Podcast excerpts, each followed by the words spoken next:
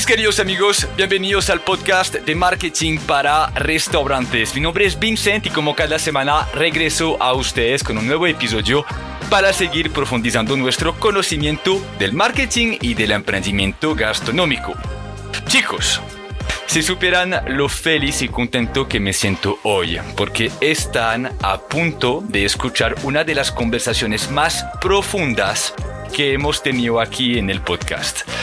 Hoy tenemos el placer de escuchar y de aprender de un gran empresario que se llama William Vargas, el gerente de una marca muy conocida de Medellín que se llama Mondongos, que lleva más de 40 años en el mercado y que si buscan en Google tiene más de 17 mil reseñas que promedian aproximadamente 4.7 sobre 5. ¿Por qué les hablo de eso? Es porque Mondongos se convirtió en un destino gastronómico no negociable para cada persona que visita Medellín.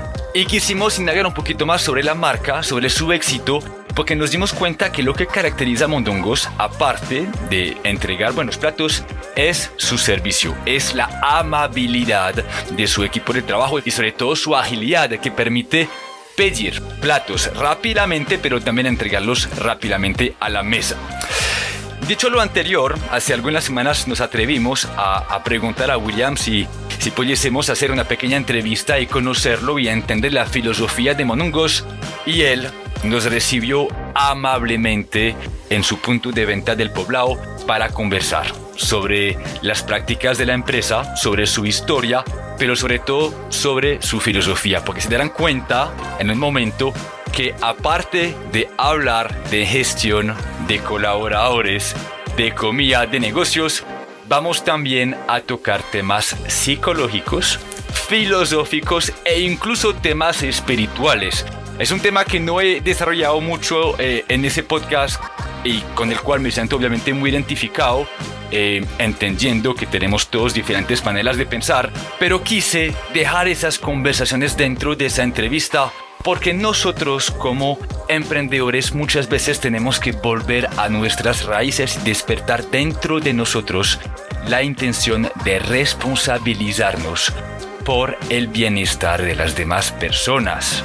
Aquí voy con eso, es que tenemos que aprender a emprender conscientemente, a acoger que estamos trabajando con seres humanos para seres humanos. Y esto fue lo que entendió Monongos hace mucho tiempo y es lo que permitió a la marca crear un equipo de trabajo que antes de hacer ha potenciado su ser. William nos va a explicar cómo qué han hecho, cómo piensan y cómo todo eso luego se refleja en la mesa para sus clientes, que termina siendo una experiencia muy positiva llena de emociones por más típico que puede ser el plato. Y yo creo que eso es un punto muy importante porque eh, hemos recibido durante los últimos meses mensajes de personas que nos dicen, Bin, todo eso es increíble, pero mira, esos negocios ofrecen experiencias muy distintas, son muy elaboradas, etc. Y hoy tenemos el ejemplo de un restaurante de comida típica que lleva años en el mercado, pero que ha logrado diferenciarse no necesariamente por la receta y el producto, sino por cómo se atiende a la mesa, pero también por cómo se maneja, se cuida, se empodera al equipo de trabajo. Así que les invito a, prestar muchísima atención a esa conversación. Espero sinceramente que les guste. Les recuerdo que la pueden encontrar también en YouTube porque fuimos al establecimiento cuando hablamos con William, grabamos con las cámaras y les invito finalmente a meditar sobre las palabras y las recomendaciones de William para que ustedes vean en su negocio la oportunidad de generar emociones, la oportunidad de hacer el bien y de cuidar a cada persona que cruza su camino. Chicos, disfrútenlo, espero que les guste mucho y nos vemos la próxima semana para un nuevo episodio del podcast de Marketing para Restaurantes. Un abrazo.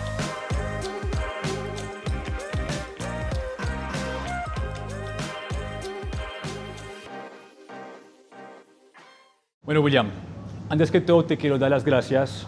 Hemos podido compartir tú y yo algunos temas antes de esa entrevista y me alegro. Me alegro porque siento que tengo al frente de mí una persona que ve más allá que la transacción, que ve el humano y que ha encontrado en esa relación la oportunidad de crear valor en una industria, en un país, en una sociedad donde estamos frecuentemente confundidos frente a cómo emprender, cómo generar valor, cómo responsabilizarnos por las demás personas. Y eso lo conecto con tu empresa, con Modongos, con lo que han hecho durante tantos años. Y también lo, pues lo, lo conecto con el éxito que han tenido, entendiendo que el éxito para cada persona es diferente. Pero sin duda alguna hay un reconocimiento de lo que es Monongos, de lo que lleva en el mercado. Y esta es la razón por la cual te visito hoy, para conocerte, conocer tu filosofía, cómo piensas, cómo emprendes también. Y sobre todo para entender cómo es que esta marca sigue vibrando, conquistando corazones y, y cómo terminaron siendo también no solamente un restaurante, sino nosotros lo llamamos un lugar de destino, es decir, casi un lugar turístico, un lugar donde, que tenemos que conocer cuando venimos aquí a Medellín. Y no me cae duda que tienes mucho que ver con eso. Durante los últimos meses y durante los próximos meses me estoy enfocando a conocer a personas como tú y a entender un poquito lo que pasa detrás de cortinas para con eso recopilar, arrojar una serie de pensamientos, buenas prácticas que un restaurador promedio puede tomar para impactar positivamente sus ventas, su rentabilidad, pero también sus empleados y sus clientes. Dicho todo lo anterior, te voy a dar la palabra, tenemos mucho por conversar, tengo muchas preguntas, pero antes de me gustaría eh, que tú pudieses eh, presentar, que nos cuentes quién eres, qué es Mondongos, dónde, cómo todo inició y de ahí iniciamos la conversación. Ok, muy bien. Bueno, mi nombre es William Vargas Ramírez. Nací en un municipio, en un pueblo. Tengo 71 años cumplidos. Mi profesión es del sector agropecuario. Soy tecnólogo agropecuario, egresado de una institución que se llama el Politécnico Jaime Isasacavi, muy reconocida en esta ciudad. Mis primeros inicios los hice en mi profesión, en ese entonces con el Banco Cafetero, que era el banco más importante del país. Y a los cinco años me retiro porque en ese momento mi familia, mi hermana y mi cuñado, Julieta Vargas y Octavio Velázquez, habían montado este pequeño este, este negocio en un pequeño sitio en San Juan. Y desde el inicio esto fue exitoso. Y a los cuatro años de ellos estar, o a los, sí, a los cuatro años de ellos estar, en unas vacaciones mías me manifestaron que esto estaba ya creciendo tanto que necesitaban un apoyo familiar. Y me pidieron que si yo me retiraba del banco para vincularme a esta empresa familiar que apenas se iniciaba. Yo no lo dudé en ningún momento, porque sabía que tenía una responsabilidad con mi familia y era un reto para mí también. Aquí hay un tema que lo vamos a tratar y que va a gustarle mucho a los emprendedores y a los empresarios. Yo no sé fritar un huevo. Yo soy del sector agropecuario. Pero cuando uno se pone retos y propósitos, uno se tiene que, no tiene que saber exactamente sobre una profesión. Lo que uno tiene que buscar es gente que sepa más que uno. Y fue como inicié, y esto ha ido creciendo permanentemente. Mondongos, en 47 años que vamos a cumplir aquí, en la 70, 27 aquí en la 10 y 22 en Miami, siempre ha sido en un total crecimiento. No hemos crecido más porque tampoco, como hablamos, es buscar más rentabilidad, más ingresos, mm, mejorar la economía y las finanzas, sino poder conservar un patrimonio que está compuesto por muchos otros elementos, también como lo económico, obvio, pero que queremos conservar lo que son, nos ha hecho tan exitosos y, y, que generamos tantas experiencias en las personas que si lo difundimos demasiado se pierde ese quit, se pierde ese, ese, esa, esa, esa esencia que tiene el negocio. Entonces hemos ido piano piano para hoy sentirnos muy satisfechos, ser un destino como tú dices, y hace muy poco el eslogan de Mondongos es, Mondongos es un ícono, y es un ícono de la ciudad. Eh, como le digo yo a mis amigos emprendedores y empresarios, cuando me dicen, oye, ¿tú qué piensas? Voy a montar un restaurante. Yo les digo, ¿lo has pensado varias veces? Sí. Digo, bueno, lo primero que tienes que pensar en un restaurante es que es un negocio muy particular. Todos los negocios requieren de una permanencia continua, una dedicación continua. En un restaurante no se cierra ningún día. Por lo tanto, los días de más descanso que tienen los empresarios en los restaurantes son los días en que más se trabaja. Entonces hay que insistir, persistir, resistir y nunca desistir. Y esto tiene que estar uno, como dice el adejo popular, el ojo del amo engorda el caballo. Ahí, permanente, constante, generando ideas, siendo parte siempre de las soluciones, porque cada momento hay dificultades y problemas y hay que sacarlos adelante lo antes posible. Hoy estamos en un momento muy crucial y todos los días pensando cómo mejoramos internamente para que externamente se refleje esa mejoría. Y, aquí vamos. Muy bien.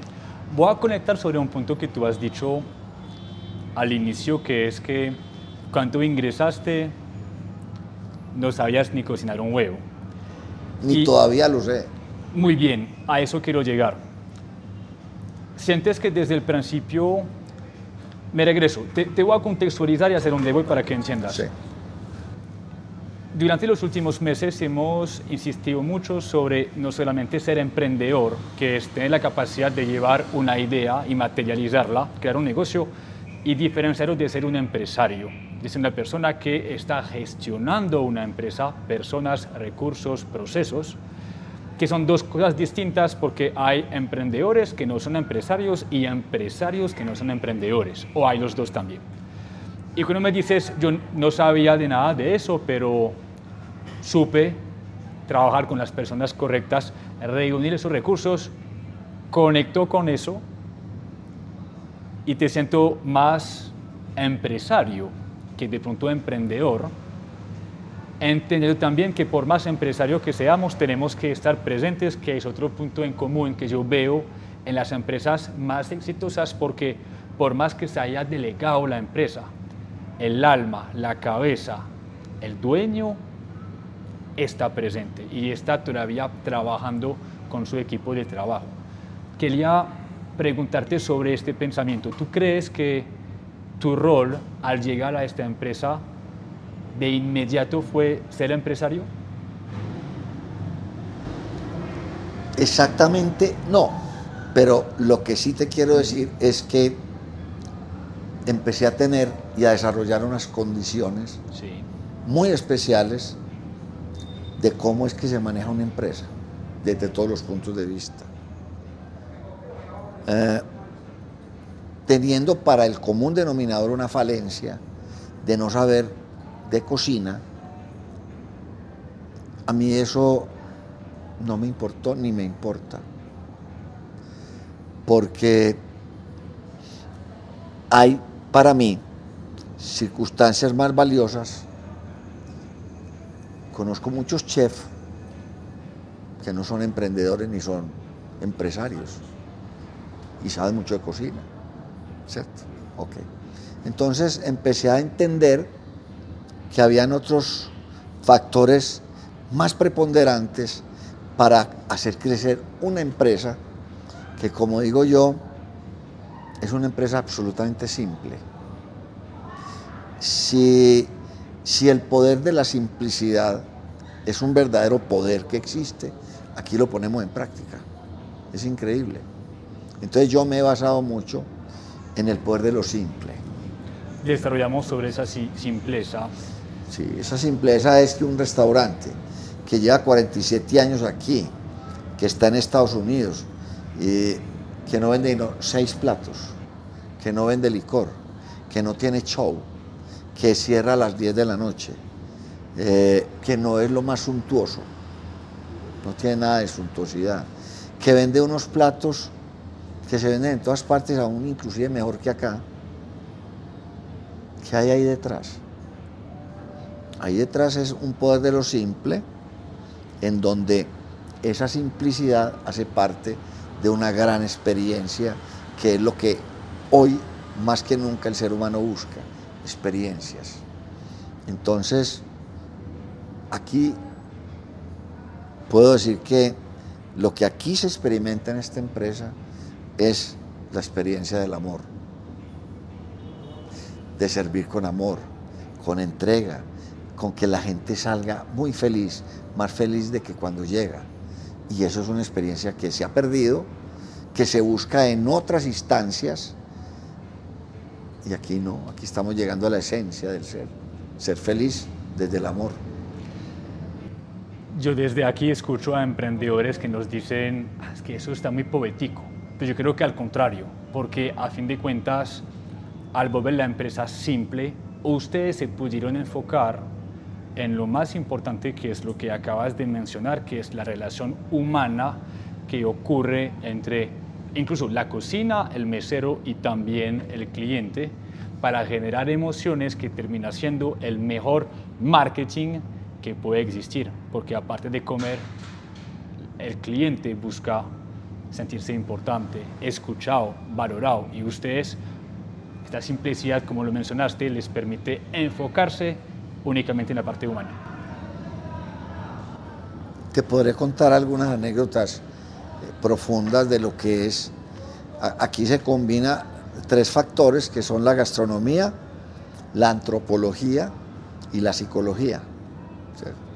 Cómo esos tres factores se unen y hacen esa experiencia fundamental que todo ser humano necesita tener, pero que no en todas las partes le dan eso.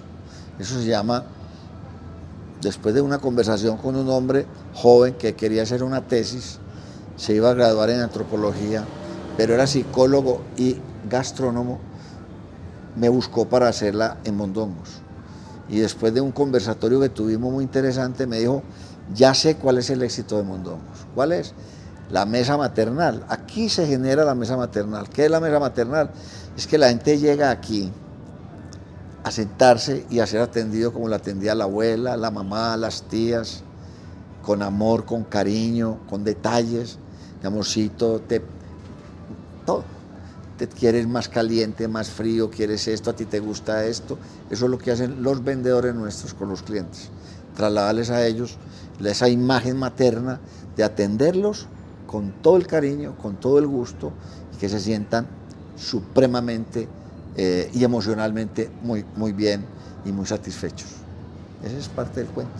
O sea que si conecto puntos, el, la unicidad de Mondungos dentro de todo el mercado y las ofertas gastronómicas es esa mesa maternal. Es esa mesa maternal. Es una mesa maternal donde el licor no puede estar. Porque el licor te, te desfigura todo. Donde los shows no pueden estar. Es que es la mesa de la casa donde se reúne la familia, unos días muy especiales como los domingos, a compartir qué ocurrió en la semana, de los éxitos y algunos fracasos, de las problemáticas o de las, o de las eh, extraordinarias cosas que se hacen. Y eso es lo que se genera aquí. Eso que ya no existe, porque ya en las familias cada quien come en su cuarto, no van a la mesa, no, interactúan por toda la tecnología. Aquí se hace eso, se retoma un tema tradicional que en el inconsciente colectivo y humano todavía lo tenemos ahí, por nuestros abuelos, nuestros tatarabuelos, nuestros padres, eso está ahí. Y cuando uno logra colocar ese ADN tradicional de costumbres en una mesa, la gente se sorprende. Qué muchachos tan atentos, qué queridura, qué formalidad, qué alegría, qué es eso. Esa es la parte antropológica. Esa es la parte antropológica. Sí, señor, claro. La gastronómica es unos productos muy bien elaborados que también son muy tradicionales de nuestra comida paisa, de nuestro, de nuestro folclore paisa. Entonces ahí también está la comida. Y en lo psicológico es que la gente viene a pasar un momento tranquilo de conversación, de conversatorio, de, cambiar todo un esquema mental y, estructuralmente emocional que tiene cada ser humano en su hogar, en su oficina, que se sienten presionados por muchas circunstancias. Aquí vienen como a un relax, hablar de una cantidad de cosas. Y, cuando salen, uno, uno siente que llegan estresados, uno con hambre, pero cuando salen, salen totalmente satisfechos y, casos como llegar personas enojadas por cualquier cosa y, y, enojarse en más y esto porque me llegó así y con el trato que le damos, discúlpeme, es que tenía mucha hambre o que sea, pero me voy feliz, me voy contento, qué, qué maravilla. Y eso es lo que hace el voz a voz y crecer y estar hoy donde estamos y, nos ha permitido no estar ni en prensa, ni en radio, ni en televisión, para estar donde estamos. Hoy, obviamente, con las redes sociales sí hay que estar muy ahí porque también uno puede quedarse en la obsolescencia. Siento que nos están recordando que la mejor red social que existe siempre de la mesa, ¿cierto? En la mesa y en el juego se conoce el caballero. Muy bien. Muy bien. Vini, tengo una duda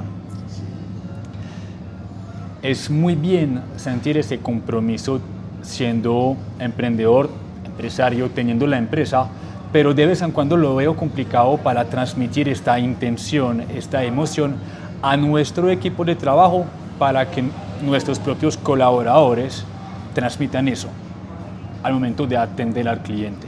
Entonces me gustaría indagar un poquito más sobre la relación que ustedes tienen con su equipo de trabajo si esa mesa maternal termina siendo la misma también para sus trabajadores o cómo lo están manejando. Después de mucha observación, de muchas vivencias, etcétera, eh, me pude dar cuenta que había que trascender más en el ser. Que así como la gente o el cliente externo salía satisfecho, yo manifestaba que uno da lo que tiene y el otro percibe lo que uno le da. Y entonces me puse a observar detenidamente qué ocurría dentro de la empresa y me di cuenta que nosotros éramos regañones, sancionadores. ¿Hace cuánto, perdón? Estamos hablando hace 10 años. Sí. Pero más sin embargo había una esencia, era la esencia de la calidad humana, del respeto por el otro, del tema fraternal, de que Mondongos era una familia, pero faltaba algo y faltaba era la capacitación en el ser.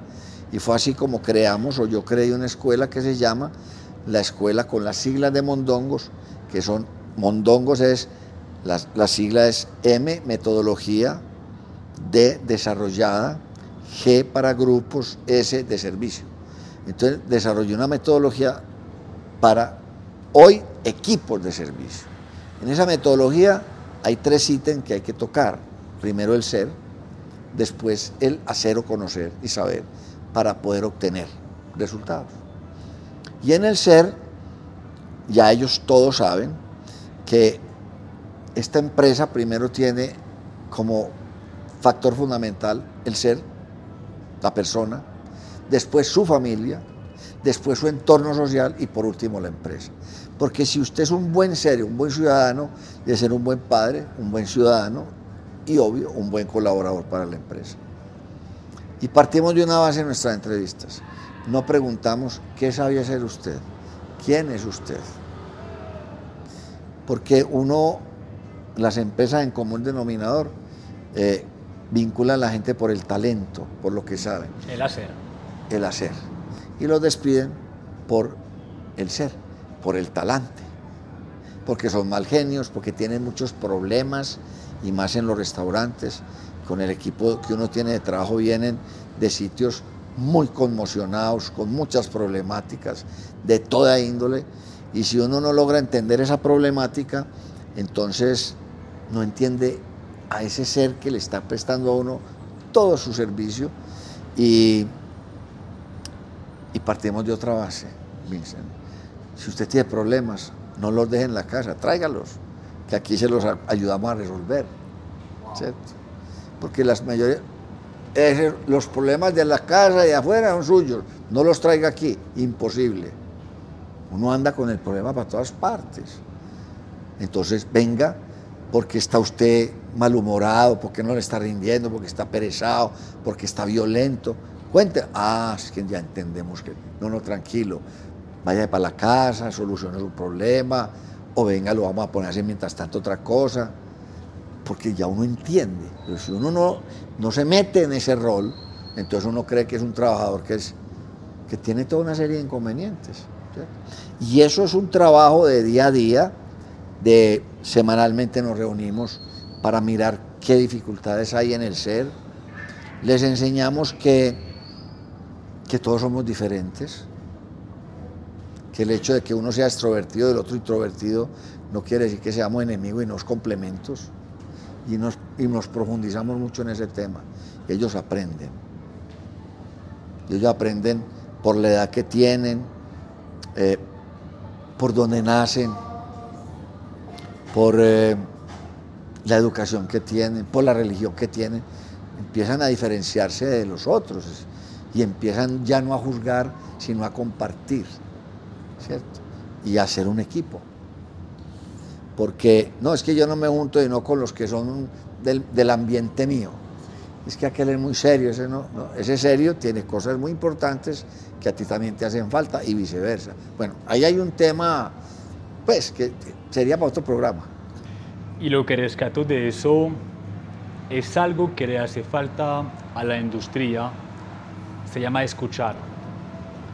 Total. Es, lo que decías es que el solo hecho de interesarse en la persona, de entender su realidad, de entender quiénes son a ustedes, también les permite ser empáticos en ocasiones, en tal cual responsabilizarse por sus problemas, porque lo que acabas de mencionar es, Claro. no los lleves a la casa, tráelos acá. Claro, aquí nosotros hacemos parte de esta situación. Si somos una familia, trae nuestro problema y cómo te tratamos de solucionar en cualquier aspecto, económico, de salud, de, de- de que necesite terapias psicológicas, en fin, etcétera. Ese universo del ser es muy, muy complejo y ahí queremos estar.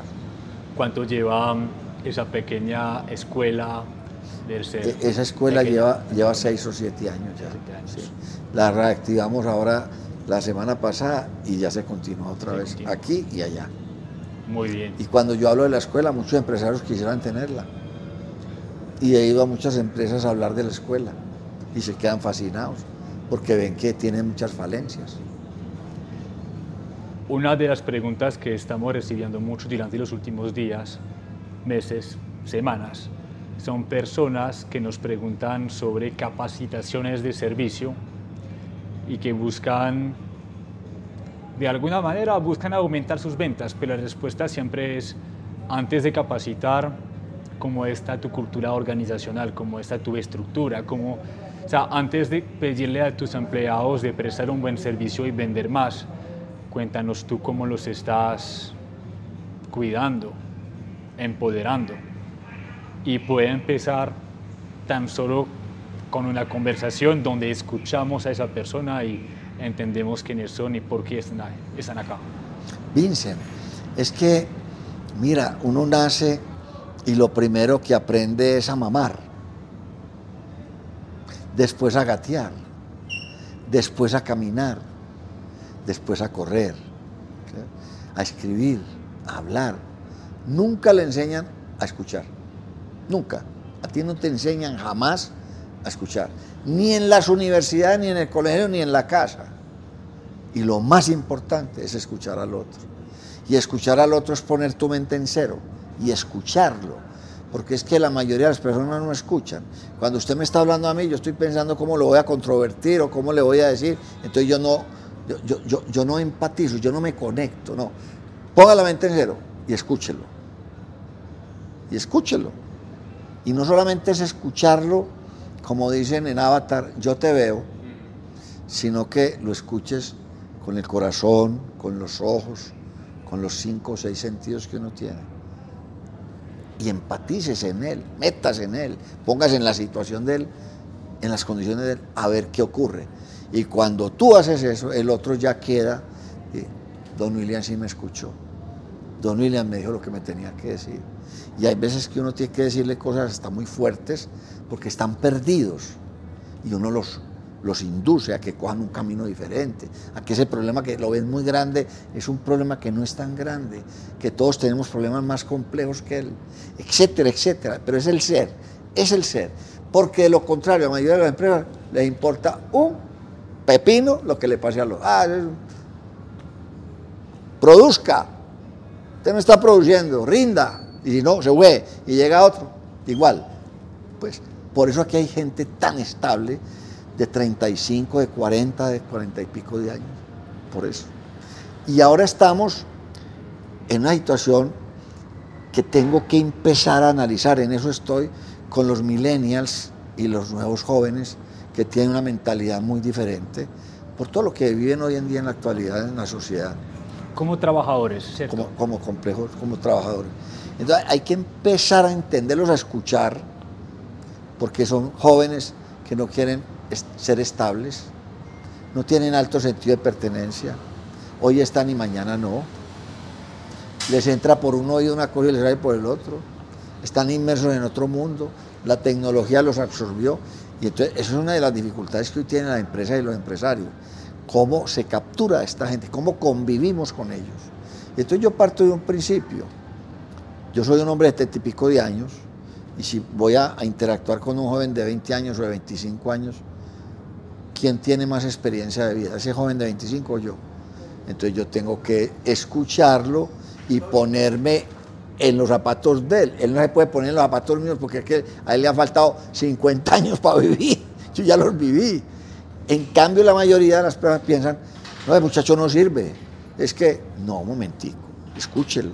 Y empiece usted a diseñar una estrategia para que si no los puede retener 10, 15, 20, 40 años, reténgalos un año, dos años, porque la cosa va a ser más cambiante. ¿cierto? Entonces ahí tenemos que trabajar un cuento desde el ser más importante, más inteligente, más reflexivo y más estratégico que antes. Además que siento que no es una generación que está solo motivada por la parte económica. No, eso es lo que menos les importa no, es que yo me voy para tal parte y gano más que aquí. Y tienen una facilidad para los idiomas y para viajar y, y para interrelacionarse entre ellos mismos, una cosa bárbara. He, he hablado mucho de eso con varios empresarios y concluyendo algunos puntos, siento que ahora en lugar de querer retenerlos, lo mejor es ser un buen lugar de paso para ellos y aceptar desde el principio que pueden pasar, pasar bueno y flexibilizar. Antes uno le decía a las personas, bueno, aquí usted tiene su futuro, usted aquí se puede jubilar. Y las personas quedaban felices. Ay, el contrato de trabajo aquí a término definido, definido o, o, indefinido, indefinido, que es lo que quiera. Aquí no echamos a nadie, usted solo se va. Bueno, hoy en día hay que decirle a los jóvenes, venga, este es un, un escalón más en su vida. Usted está de paso. Aquí no lo vamos a retener. Eso sí, haga las cosas bien. Porque si usted empieza a hacer las cosas bien, para donde vaya y haga las cosas bien, usted es un hombre que no necesita 40 o 50 o 60 años para jubilarse.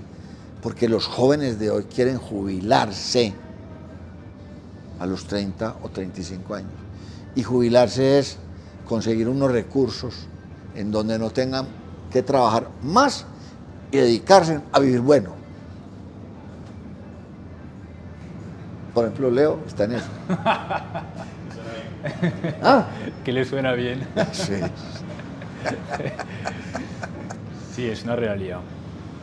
Pero bien, pero me, vuelvo a lo que dijiste, es que uno no puede ser rígido frente a la situación, sino primero entender y escuchar. Sí. Que ha sido tu modus operandi durante los últimos años. Y ahora me pregunto, bueno, todas esas iniciativas, esta manera de pensar, proviene de un ser humano. En este caso, tú, William. Sí. Y me gustaría saber qué, qué, hay dentro de William en su pasado. ¿Has estudiado, no sé, psicología? Claro. ¿Es un hobby? ¿Te dedicas a entender las personas del ser humano? Eh, dentro de lo que yo tenía como proyecto de vida y se me cumplió después de muchos años era estudiar psicología. No terminé, pero estudié psicología y me mantengo muy actualizado desde el punto de vista psicología, la filosofía. Me he capacitado demasiado en el mejoramiento del talento, del desarrollo humano. Me he capacitado eh, de muchas cosas. Y lo último que hice hace también muy poco fue crear una escuela que se llama, y todavía existe, ya no es manos mías, pero creo que la voy a retomar, una escuela que llamó la Quantum House, donde enseñamos el tema de la cuántica. Todo mi proceso de vida me ha llevado a ser mejor persona todos los días, desde lo más profundo de, de mi ser. ¿cierto? He tenido experiencias muy, muy tremendas, donde he estado a punto de perder mi vida y Dios me ha dado otra oportunidad de vivir. Y eso me ha hecho reflexionar mucho más que la vida está más al interior del ser humano que, que afuera y que lo de afuera es pasajero, lo interior es permanente, que la felicidad no está afuera y no adentro, que uno no puede dar lo que no tiene, que, el, que la fuerza más grande que hay en el universo es el amor, que la fuerza también contraria es el miedo y el temor, que en la cuántica aprendí que no hay nada bueno ni malo, es, es el día a día, es el momento, es el ya, que no hay pasado ni presente ni futuro, es el momento ya. En esa es, eso no tiene nada que ver con el marketing gastronómico, pero me encanta porque Sí. el emprendedor tiene que aprender a cosas. invertir en sí Sí, mismo claro. y tener perspectiva. Sí, y yo claro. creo que este mundo cuántico permite dar mucha perspectiva y relativizar todo. Es que no estamos construyendo un negocio, estamos construyendo o creando una vía. Estamos haciendo muchas cosas, no es rentabilidad y ya. Y yo, eh, me imagino que la, la escuela cuántica tiene que ver mucho también con la, lo que se llama la psicología energética. Es, Sí, sí, es claro. cómo es que uno manifiesta, Claro, crea todo, constantemente. sí, total. Eso es para un café, para que lo tomemos tarde o Uh, temprano, porque me encanta ese tema. Claro, ese sí que es bonito y profundo. Demasiado. Y ese me ha ayudado mucho también a cambiar mi vida, a ver la vida diferente. Voy a partir de una premisa para que entiendas. Sí, Todo lo que nos han enseñado, toda la historia de la humanidad, desde lo que hace existe el ser humano, todo ha sido una mentira. Porque nos han puesto a vivir desde la inconsciencia, desde el miedo, desde la manipulación en todos los aspectos educacionales, religiosos y políticos. Porque no nos han dejado florecer dos cosas muy importantes. La divinidad que todos tenemos dentro, que hace magia, y tomar conciencia de ello. Vivimos en el oscurantismo, en la inconsciencia total. Todo creemos que sucede porque al azar, por casualidad. No, no, no, no, no, no. Nada es al azar ni nada es casual. Todo se genera en la cuántica perfecto. Lo que estamos viviendo aquí es un encuentro perfecto, no es casual. Entonces se lo pone a uno a pensar diferente. claro. Y precisamente tengo que estar preparado para ver ese mundo de oportunidades que hay. Porque el mundo se te llena de oportunidades, porque tú conscientemente consciente. Consciente. La tomas o la dejas. En la inconsciencia, usted no sabe si tomarla o no tomarla, y cuando la, tiene, la- cuando la toma no la debiera de tomar, y cuando la, no la toma la debiera de tomar, porque vivimos en otro mundo, en otro mundo. Esas conversaciones son muy importantes porque nos recuerdan o nos enseñan que tenemos todos la capacidad de crear. Hablabas, de esa chispa de divinidad que tenemos adentro. No somos víctimas de la sociedad. Somos acondicionados sin, sin- sin duda alguna en ese subconsciente por los mensajes de la sociedad, pero todos tenemos la capacidad de crear y esas conversaciones son las que yo quiero frecuentemente poner en la, sobre la mesa porque muchas veces lo que tenemos que hacer para mejorar una empresa, una industria e incluso una sociedad es recordarle al ser humano que por un lado es libre, tiene la capacidad de crear, pero responsablemente Claro. con las demás personas. Claro, es que el, el único, el único don, por decir alguna cosa, que Dios nos regaló fue el libre albedrío, la libertad de tú decidir. De resto, y te voy a profundizar más. Uno es el artífice de su propio destino. Pero ahí hay dos cosas muy importantes. Es la capacidad que tú tienes de proponerte y desarrollar lo que quieras. En la cuántica y el ser humano no hay imposibles. Todo está en la mente y en el sentimiento. Y dos, es que definitivamente, y a la edad que yo tengo, tengo claras dos cosas. Lo primero, yo propongo, yo propongo mi vida, yo hago mi vida. Pero lo segundo, yo tengo que estar conectado indefectiblemente con un poder superior. Póngale el nombre que quiera. Para mí es Dios, Dios, como una palabra de que genera pues toda una, una articulación y una recordación. Si tú solo no, no puedes, porque es que en la cuántica esa energía que se genera y que está en todo el universo desde siempre, eso es, el- es la energía que nos conecta con Dios, con ese ser tan poderoso, omnipresente, omnisciente, omnipotente, etc. Entonces, ese es el apoyo que tú tienes para poder tener fe, creer en ti y creer que hay una, un ser superior que, que está ahí, en el cual tú te soportas. Bueno, sin ser religioso, obviamente, espiritual. Me encanta. Entonces, bueno, Eh, eso es para nuestro próximo otro café. próximo Ah, café. Bueno, pero asumimos que la persona ha entendido toda esa responsabilidad que tiene hacia ellos y hacia los demás y amar. Primeros pasos para integrar eso con nuestra empresa. Creo que es importante, tenemos que ser coherente. Nos has mencionado uno que es escuchar y empezar cómo a transmitirlo y siento que esa intención tú lograste pasarla a tus empleados, tus empleados a los clientes y seguramente los clientes con sus propios familiares. Estoy intentando de mm, descifrar o estandarizar una serie de pasos que hoy, al escuchar esa entrevista, un restaurador promedio pudiese tomar para impactar positivamente toda la cadena. No sé si eso podría empezar con tener un propósito y conectarlo con el negocio, crear creencias, valores y luego compartirlo al equipo de trabajo. Tú estás muy conectado. Fíjense, mire, usted acaba de decir una palabra que es muy importante. Se llama propósito. Logré entender que el ser humano está lleno de deseos, necesidades, apetencias, etc.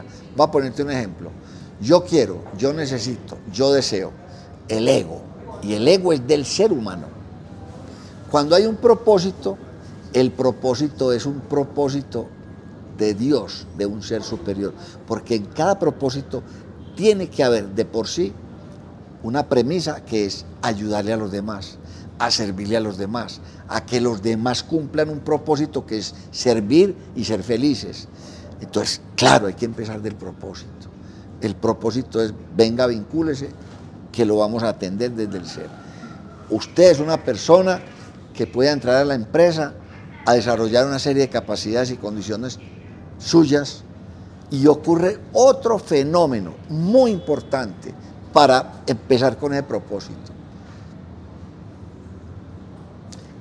Cada, cada rato pasa que se vincula una persona a una empresa y al poquito tiempo la sacan. No, ese muchacho no sirvió. Pero es que resulta que el que perfila, el que vincula o el, o el gerente o el administrador coloca a esa persona en el lugar equivocado. Si esa persona, cuando uno lo analiza, lo perfila y se da cuenta del ser quien es, yo no puedo colocar en, una, en un hábitat donde solo está un computador y una persona que es extrovertida a morir. ¡Wow! ¡Epa! No lo puedo poner a que haga un trabajo de conciencia ahí clavadito. No, yo es extrovertido, lo tengo que sacar a que atienda a la gente. Buenas, ¿cómo están? ¡Qué maravilla! Y al introvertido lo coloco ahí. Y hay veces tergiversamos eso de la extroversión y la introversión. Y de ahí se desarrollan ya una serie de, partes que tiene el ser humano que hay que saberlas, entender y colocar esa persona en el sitio que es. Todos para desarrollar dos conceptos. Sirva para que sea feliz y haga feliz a los demás. Es que no venimos a este mundo y no a eso. Y se nos ha olvidado. ¿Por qué se nos ha olvidado? Porque hoy el mundo tiene los valores cambiados. Dejamos los valores más simples, más esenciales de la vida. Y nos hemos propuesto otros valores como el dinero, como la lujuria, como tantas cosas que hay hoy en día que lo único que uno ve es tragedias humanas. Uno conoce gente muy adinerada, con una... pero internamente son personas que no son felices, que están destruidas, que se autodestruyen todos los días más. Ahí está la esencia de la vida. No puede ser. No, es que en la empresa se genere eso. Sirvámonos, compartamos y vivamos esas ocho o no sé cuántas horas más del día, pero para ser mejores, para ser felices, para una sonrisa. El éxito de Disney está en la sonrisa de la gente. Sonría. Bienvenidos a Disney, este es el mundo mágico. Es la sonrisa, es lo que usted tiene que expresar, es la alegría, es la felicidad. La amargura y todo lo demás no conlleva el éxito jamás, jamás, en nada.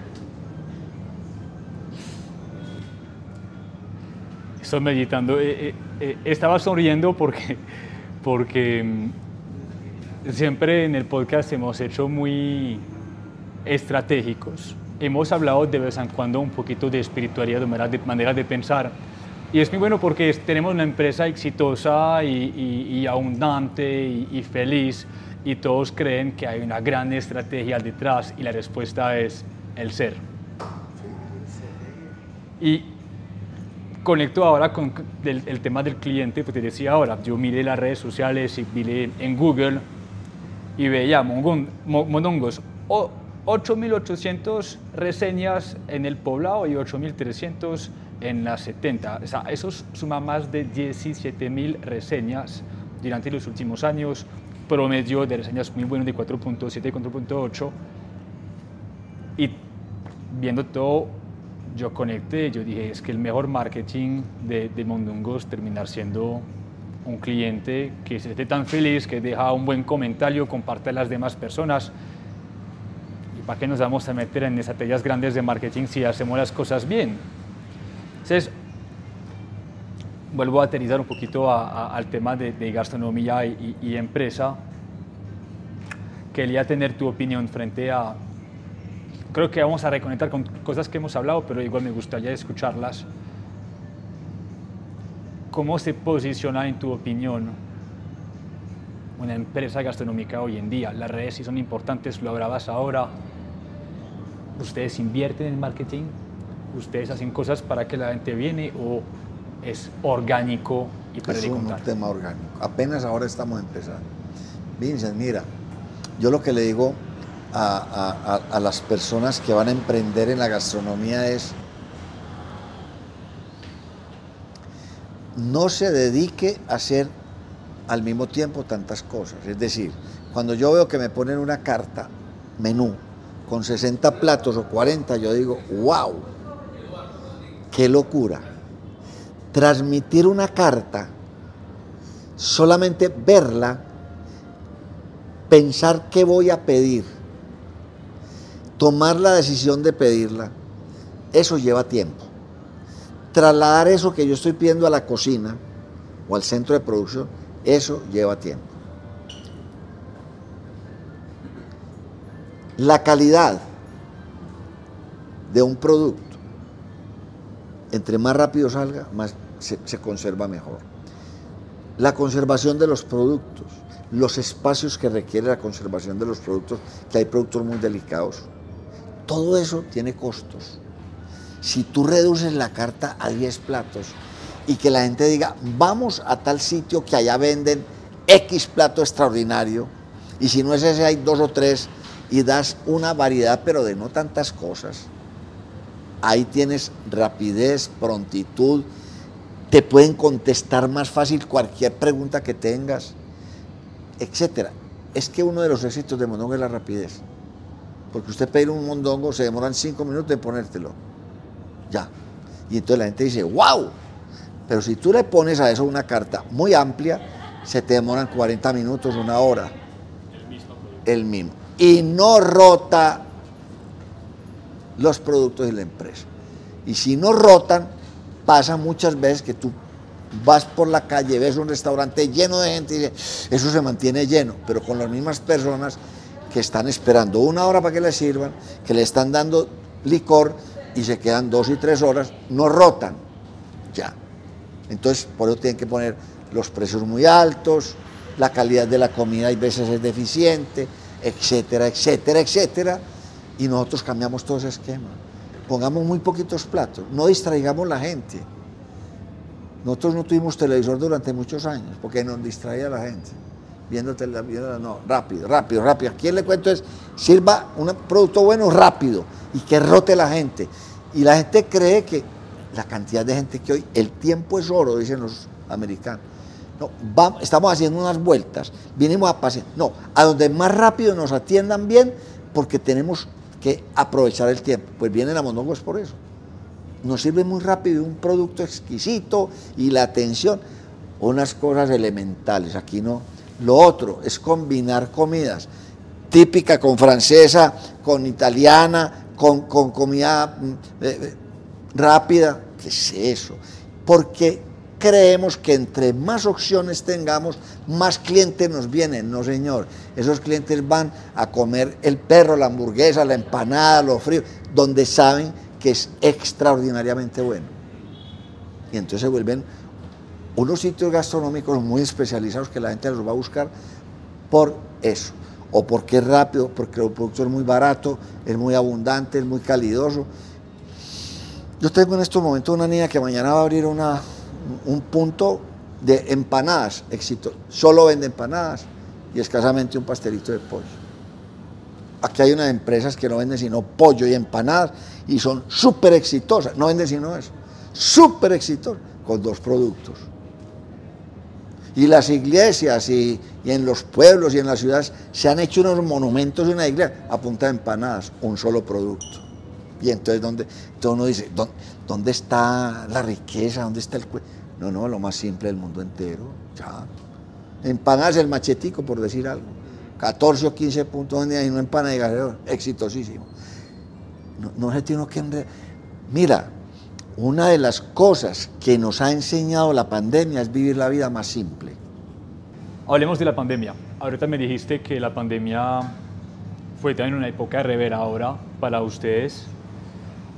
¿Cuáles fueron esos aprendizajes y los resultados de esas conclusiones pandémicas, llamémoslas así? Mira, Vincent, lo primero que nos, que nos eh, ocasionó la pandemia fue, en ese encierro que había, es podernos valorar y entender cada quien bajo sus condiciones especiales y diferenciadoras.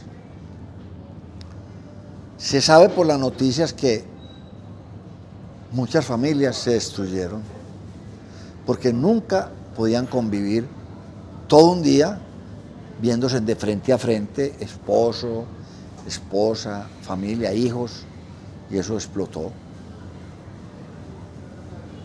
¿Por qué? Porque vivían una vida diferente. Otras se aliaron, se aliaron, se, se, se, magnificaron, se entendieron más, compartieron momentos que por la labor y el trabajo no los podían este, disfrutar y en medio de la soledad se disfrutaron. Otros entraron en unos estados de meditación, de análisis de su vida, de reconveniencia en su vida personal, familiar, económica, social. Unos supieron aprovecharla, vuelvo y repito, en su vida personal, familiar, empresarial, y hoy están muy, mucho mejor que antes.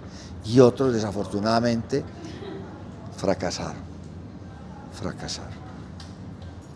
Cada quien, obviamente, uno se tiene que preparar hasta para morir. Y para los momentos difíciles uno se tiene que preparar. Y yo siempre fui un convencido de que después de la pandemia nosotros íbamos a surgir más, íbamos a surgir como el ave fénix. Las ventas se nos iban a incrementar.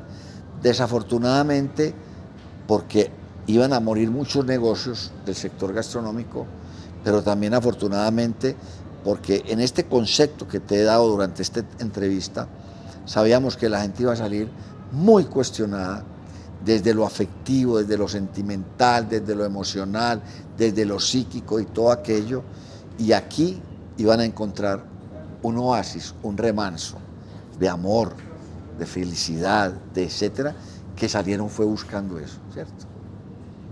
Por eso hoy en día uno ve que la gente después de la pandemia se quiere ir de las ciudades, alejarse, vivir una vida más solitaria, más, más, más simple, más simple, más tranquila. Y bueno, maravilloso. Otros nos tenemos que quedar aquí porque nos toca, pero siempre uno buscando en su interior esa, esa paz, porque también entendí una cosa bien particular. De las cosas que nos han enseñado toda la vida es un amor equivocado. Uno no puede amarse y amar a los demás si uno no se ama. Uno no puede brindarle a los demás paz interior si uno no tiene paz interior. Y uno no puede hacer a los demás felices si usted no es feliz. Y yo saqué una conclusión en mi vida, y esto se lo digo yo a todo el mundo, a los empresarios, a todo el mundo. Mire, ¿sabe qué es lo más importante hoy en día en la vida del ser humano? Es buscar la paz interior.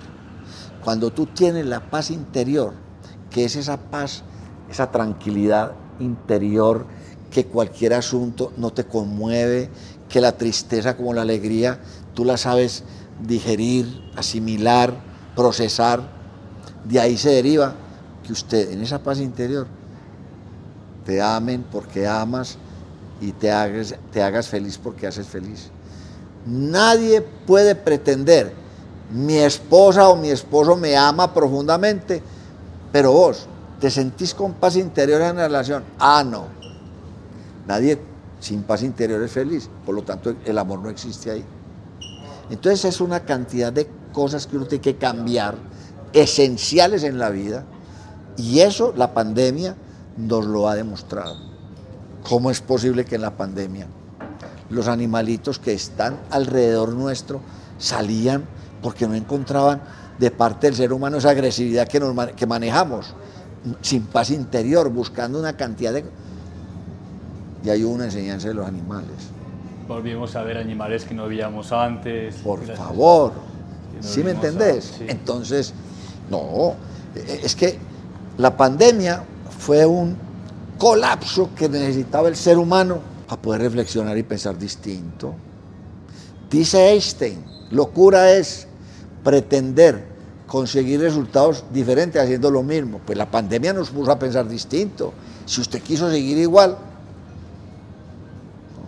cambie, cambie el chip. Podemos incluso crear varias ramas. Eh, eso explica por qué la industria gastronómica terminó siendo un escape para muchos consumidores que volver a, a, recuperar el tiempo perdido, volver a valorar también la relación humana alrededor de la mesa, que explica también por qué tantas empresas se crearon después de pandemia. Y que algunos empresarios también están migrando hacia esa parte del ser y creando empresas muy bonitas y muy sostenibles, llamémoslas así. Hay tantos temas que yo quiero destacar contigo, pero voy a ir como empacando. Sí. Nosotros cada vez que, que tenemos una entrevista este año tenemos cuatro preguntas. Te las voy a hacer. Has contestado algunas de ellas, de hecho, pero vamos a repetir. Más concretas. Las concretas. El mejor o lo mejor y también lo peor de ser empresario gastronómico? Lo mejor, poderle brindar una experiencia a un cliente que entra a un local y que lo que se busca es que esa persona deleite ojalá el mayor la mayor cantidad de sentidos. La vista, todo entra por los ojos, el olfato, el gusto, el oído.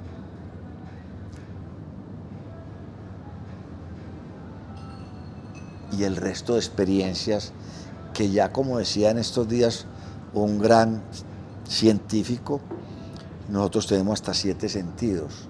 Y los sentidos que creemos que son más simples, eh, más complejos son los más simples y los que no vemos son los más importantes. ¿Cuál sería el séptimo? El tercer ojo, que unos dicen el tercer ojo. Eh, el otro sentido que todos también lo llamamos, eh, que el, sentido de la de, de, lo que llaman ah, se me escapa. Cuéntame, cuéntame de lo peor. Ah, lo peor. Lo peor para, para, un, para una, una persona de la gastronomía, ser éxito, la esclavitud. Esto es muy esclavo. Esto tú tienes que estar 24 horas del día. Y una de las cosas complejas de la gastronomía es que tú vas a un almacén a comprar zapatos o camisas o un carro y si no te gusta, posiblemente te lo cambian tiene la oportunidad de medirte todo, de montarte y decir, no, me, aquí no, aquí lo que se te sirve es lo que tú vas a degustar. Y si no te gustó de entrada, ¿qué problema? Esto le faltó no de qué, esta comida está... O sea, no hay, no hay la posibilidad de, de, que de entrada, si no te gusta, se te cambia como en una camiseta, no aquí. Lo degustas y o eso está muy rico, o eso está muy maluco. Y ahí eso es un mundo caótico. Afortunadamente nosotros pues son malas experiencias, pero hemos tenido experiencias muy amargas, muy malucas, muy, muy difíciles de manejar. Esas dos cosas, la esclavitud y el tema de los momentos, se llaman momentos de verdad, en donde una persona solo tiene un instante para degustar y no le gustó, y hay unas que la pasan y hay otras que hacen. Muy bien. Muy bien. Me, lo mencionaste ahora, pero te, te rehago la pregunta. ¿Qué le quieres decir a una persona que quiere emprender en el sector gastronómico? No, yo le digo dos cosas. Una, usted está dispuesto a sacrificarse. Ahora, es que el sacrificio no es que sea negativo, no, no es entregarse hacer ese tema de estar ahí 24 horas pendiente de solucionar toda una serie de, asuntos que se presentan durante el resto de tu vida, porque es que uno, yo llevo cuarenta y pico de años aquí, Es mi vida, todos los días, y a toda hora. ¿Cierto? ¿Tú estás dispuesto a hacer eso? Sí, bueno, listo.